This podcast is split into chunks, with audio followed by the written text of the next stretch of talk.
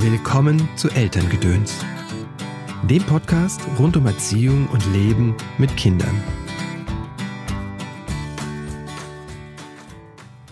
Hallo, schön, dass du eingeschaltet hast zu dieser Weihnachtsepisode von Elterngedöns. Mein Name ist Christopher End, ich bin systemischer Coach und unterstütze Eltern in schwierigen Erziehungssituationen.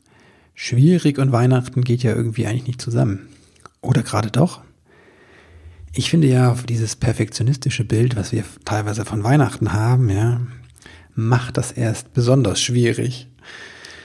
Die leuchtenden Augen der Kinder, der Weihnachtsbaum, der auch leuchtet, der Geschenkeberg, schöne, glückliche Menschen in einem großen Haus, das stilvoll eingerichtet ist, ein harmonisches Fest. Leider sieht die Realität äh, häufig anders aus. Und selbst wenn ich äh, es mir gerade gut geht und ich ein großes Haus habe oder was auch immer. Ne? Keiner ist immer jung, reich und glücklich. Auch die biblische Geschichte, auf die wir uns ja berufen mit dem Weihnachtsfest, geht anders. Ne? Das ist, das Kind wird in einem Stall geboren.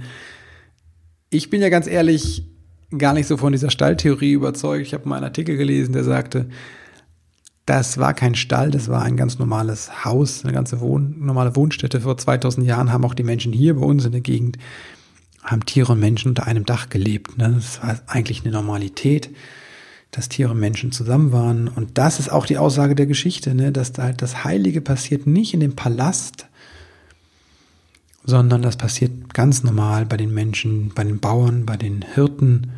Und deswegen wäre meine Frage an dich, wo zeigt sich denn das Heilige bei dir heute Abend, am Weihnachtsabend? Wann bist du berührt? Und das muss gar nicht der Moment sein in der Kirche oder der Moment der Geschenke, wenn die ausgepackt werden, oder der Moment beim Festmahl.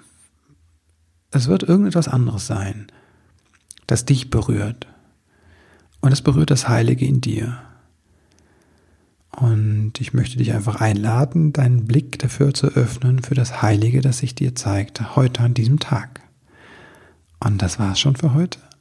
Ich wünsche dir ein tolles Fest, erholsame Feiertage und einen guten Rutsch. Aber Silvester gibt es nochmal einen kleinen Tipp von mir. Jetzt erstmal frohe Weihnachten.